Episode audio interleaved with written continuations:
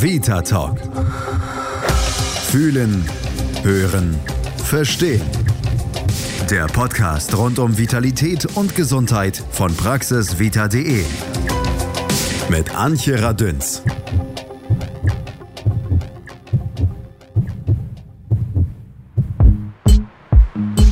Guten Morgen, darf ich Sie mal was fragen? Ja? Kennen Sie Goji? Nee, keine Ahnung, was Buji sein soll. Was Japanisches? Und sagt Ihnen Asahi etwas? Kenne ich auch nicht.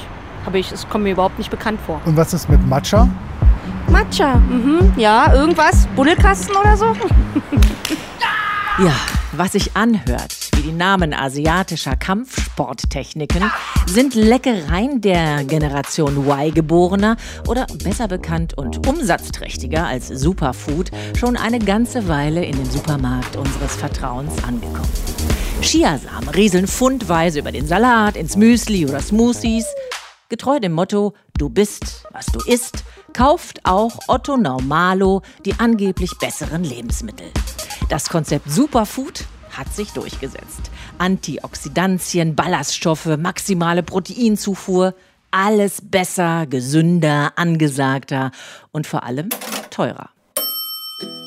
Macht nix. Wer mitreden und gut aussehen will, der hat schon an der Kasse das Gefühl, sein Superfood wirkt schon beim Verlassen seiner Euroscheine aus dem veganen Portemonnaie. Dabei gibt es doch auch tolle regionale Produkte, die genauso gut sind wie Superfoods, sich vielleicht nur nicht ganz so cool anhören. Und wer sich einmal mit der Generation vor uns oder vielleicht noch einer davor unterhält, der wird sich wundern. Na klar, auch wir haben ohne Chiasamen überlebt. Ja, das sagt sie, meine Mutter Anita, 1937 geboren und wirklich ein Leckermäulchen. Aber früher, da war nix mit Superfood und veganen Speisezetteln. Was kam bei euch auf den Tisch, Nita? Ja, du musst mal bedenken, es war ja Krieg, als ich Kind war. Mhm. Und die Zeit danach war auch nicht so furchtbar spaßig. Also da gab es nicht viel Auswahl. Diese Luxusprobleme hatten wir eigentlich nicht. Wir waren froh, wenn wir überhaupt was zu essen hatten. Aber ich hatte Glück. Wir lebten im Oberbergischen und meine Mutter war Friseurin und hatte eine super Idee, hm. nämlich sie machte den Bäuerinnen in unserem Badezimmer Dauerwellen. und die bezahlten dafür natürlich nicht mit Geld, Aha. sondern mit Naturalien. Ah. Und dann gab es immer das, was gerade im Angebot war. Wenn die gerade ein Schwein geschlachtet hatten, dann gab es Kotelett, Bauchspeck, mm. Wurst. Lecker. Und ansonsten gab es schon mal ein Huhn. Ja, es war alles sehr lecker und eine Pfanne Bratkartoffel dazu. Und es hat uns nicht geschadet. Du kannst es mir glauben. das hört sich auf jeden Fall gut an. Und ich weiß es ja auch. Ich habe dich ja nun schon öfter mal gesehen in all den vielen Jahren. es ist ja wirklich auch aus, aus, äh, was aus dir geworden, wie man so schön sagt. Dann lass uns aber doch mal zusammen die Renner äh, des Superfoods genauer anschauen. Und du sagst mir, ob dir nicht sofort eine Alternative dazu einfällt. Los geht's zum Beispiel mit Chiasamen. Ich mache erstmal einen kleinen Ausflug zu der Herkunft. Ursprünglich wurde die Chia-Pflanze in äh, Lateinamerika angebaut. Von den Azteken kennt man die auch. Mittlerweile kommen die Samen aber auch schon aus Australien, China, wobei man da vorsichtig sein muss wegen der Pestizide und auch Indien. Und diese kleinen grauen Wunderkörner, wie sie ja auch von allen irgendwie genannt werden, sind vor allem für ihre hohe Konzentration an Omega-3-Fettsäuren bekannt. Das hast du ja schon mal gehört, Nita, ne? Zudem ja. sind sie nämlich auch reich ja. an Proteinen, Eisen und auch Vitaminen. Also die können eine ganze Menge. Und sicher wusstest du noch nicht, dass für Veganer diese Chiasamen tatsächlich sinnvoll sind, denn die Samen, ich wusste das auch wirklich nicht, ergeben mit Wasser vermischt eine so eine so eine Klebemasse, kann man eigentlich sagen, die beim Backen die Eier ersetzen. Was sagst du nun dazu? Ja, dazu sage ich, dass du das mit Leinsamen auch machen kannst. Ach Gott. Die kleben in Wasser aufgeweicht genauso. Ah. Ich sag okay. mal so. Leinsamen sind die Samen der Flachspflanze. Mhm. Die haben Kalzium, Eiweiß, wertvolle Omega-3-Fettsäuren. Und Leinsamen tut allen gut, die ihre Verdauung in Schwung halten wollen. ah, nicht schlecht. Ja, klasse finde ich auch das Leinsamenöl. Aha. Und wenn du dann beim Einkaufen auch noch drauf guckst, dass es aus Deutschland kommt, dann ist es meist sogar Bio. Wow. Aber das war ja nur ein Superfood. Es gibt noch viel, viel mehr. Kommen wir nämlich mal zum Matcha. Hört sich ein kleines bisschen an wie aus der Buddelkiste, gebe ich zu, aber wird ausschließlich aus den jungen und zarten Blattspitzen vom Tencha-Tee gewonnen. Ohne Stängel, ohne Stiele. Die Ernte wird getrocknet und dann so in so Stein- und Granitmühlen oder Mörsern gemahlen, bis daraus ganz leuchtend grüne, sehr feine Pulver entstehen. Und dann kommt es mit ganz wenig Wasser und vor allen Dingen viel, viel weniger als bei normalem Tee, brüht man das dann auf, sicherlich in so einer tollen Zeremonie. Und äh, ja, dann sollen mehr Antioxidantien deine Falten wegbügeln. und wer Matcha trinkt, soll angeblich auch noch seinen Cholesterinwerten und seinem Blutdruck etwas Gutes tun und vor allen Dingen die Leistungsfähigkeit steigern. Na, willst du das nicht auch? Ja, die müssen aber bei mir schon ganz schön viel bügeln. aber, aber das ist doch nichts anderes als gemahlener Grüntee. Und der soll mehr können als Kamille, Löwenzahn und Hagebutte? Ja, sagt man so. Ach, Hagebutten solltest du am besten pflücken, entkernen und die Schalen trocknen. Mhm. Pro Becher zwei Teelöffel Hagebuttenschalen in heißem Wasser aufgehen, ziehen lassen und hilft der Immunabwehr beim Fips an der Blase und wenn es im Bauch rumpelt. Was du alles weißt, was ist mit Kamillentee, ja. hast du auch noch erwähnt. Kamillentee wirkt beispielsweise auch beruhigend. Ach so. Löwenzahn und Hagebuttentee unterstützen die Verdauung und gegen hohen Blutdruck hilft zum Beispiel Hagedorn. Das gab es früher in jedem Garten und beim Spaziergang an der nächsten Hecke. Mhm. Ja, gut. Also an jeder Hecke ist in hier in der Großstadt sicherlich schwierig, aber gut, den losen Tee aus dem Reformhaus, da kann man definitiv drauf zurückkommen. Jetzt kommt aber der Knaller. Goji-Beeren gibt es garantiert nicht äh, im Garten oder an der nächsten Hecke um die Ecke. das sind nämlich Früchte des gemeinen Boxdorn. Und die sind sehr teuer und kommen bei uns meist nur noch so als Extrakte an. Die gibt es nämlich gar nicht so richtig, obwohl die Pflanze auch in Deutschland wächst. Aber offenbar pff, tragen die nicht genug oder da sind nicht genug dran, denn was bei uns ankommt, reist tatsächlich meist aus China an. Und da kannst du dir ja denken, was weit reist, das muss sich auch lange halten und ist dann nicht selten auch mit Pestiziden versehen.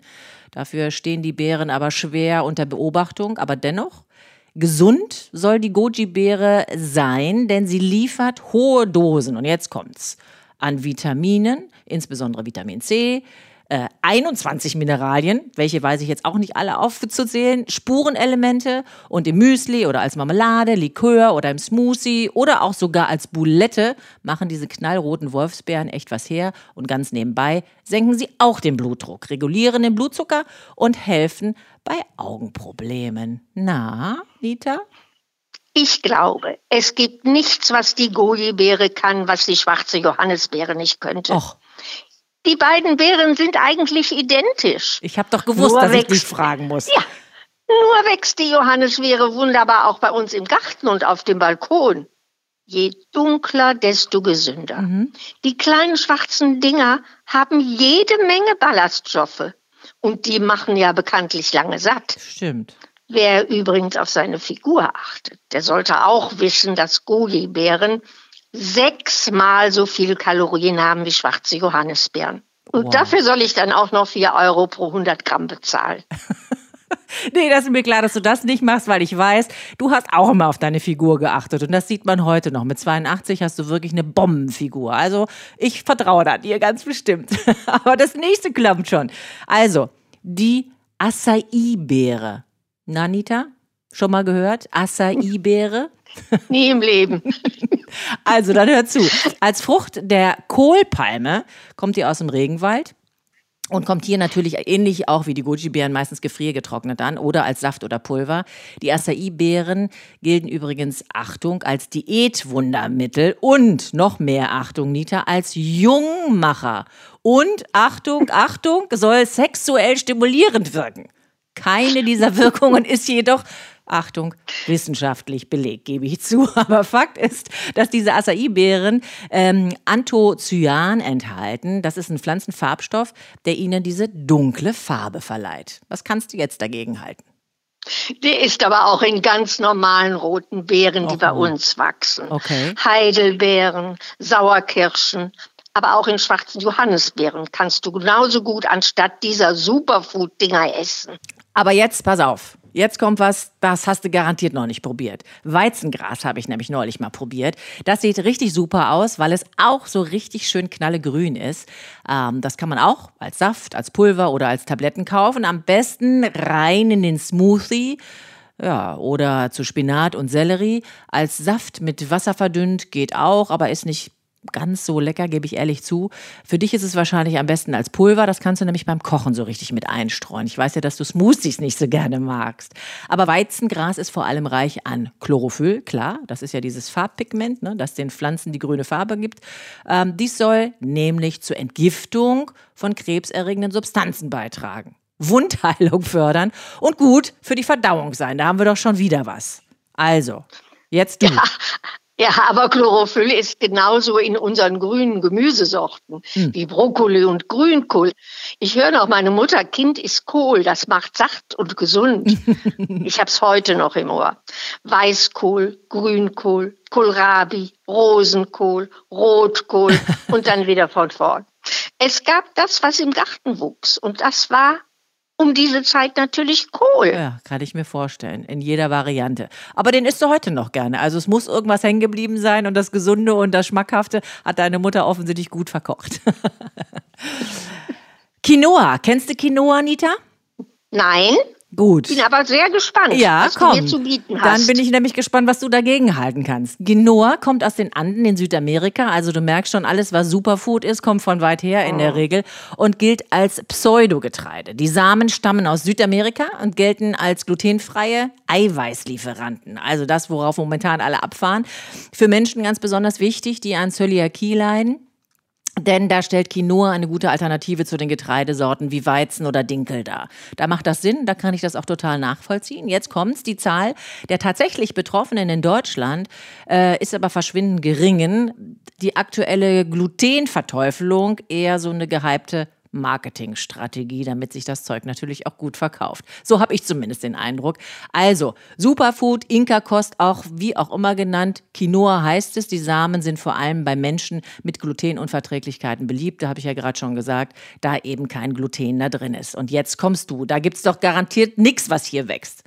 Ja, ja, ja, der König gilt nichts im eigenen Lande. Hirse kenne ich noch von früher und ist eine prima Alternative zu Quinoa, da es auch glutenfrei ist. Allerdings wird Hirse oft importiert. Aber es gibt immer mehr Betriebe, die Hirse auch in Deutschland anbauen. Beim Einkaufen einfach mal gucken, woher es kommt. Ansonsten ist alles Regionale wie Weizen, Dinkel, Grünkern eine Alternative. Allerdings enthalten diese Gluten. Mhm, da muss man doch wieder so ein bisschen aufpassen. Also, da müssen wir irgendwie dann doch mal irgendwie so ein Fazit ziehen. Superfood, ja oder nein? Äh, Superfood äh, versus Regionales. Was machen wir daraus? Mein Fazit, so super wie das Superfood beworben wird, ist es vielleicht ja doch nicht. Ich gebe zu. Pestizidrückstände, weiter Transport, all das kann ich meinen Kids und auch unserer CO2-Belastung nicht wirklich antun. Also ganz bestimmt nicht, wenn wir immer auf die Straße gehen und ne, fürs Klima irgendwie streiken. Das geht überhaupt gar nicht. Wie soll ich nachhaltige und gesunde Lebensweise anerziehen, wenn ich selbst nicht auf regionale und saisonale Produkte setze? Also so ganz gut geht es offensichtlich nicht. Was ist dein Fazit? Ja, also ich bin immer gern für was Neues. Aber beim Essen bin ich aus Überzeugung altmodisch. Außerdem unterstütze ich gerne unsere Bauern und meinem Geldbeutel tut das auch gut. das stimmt. Und wer findet, dass sich heimische Lebensmittel zu uncool anhört, der kann ja Vintage Food sagen.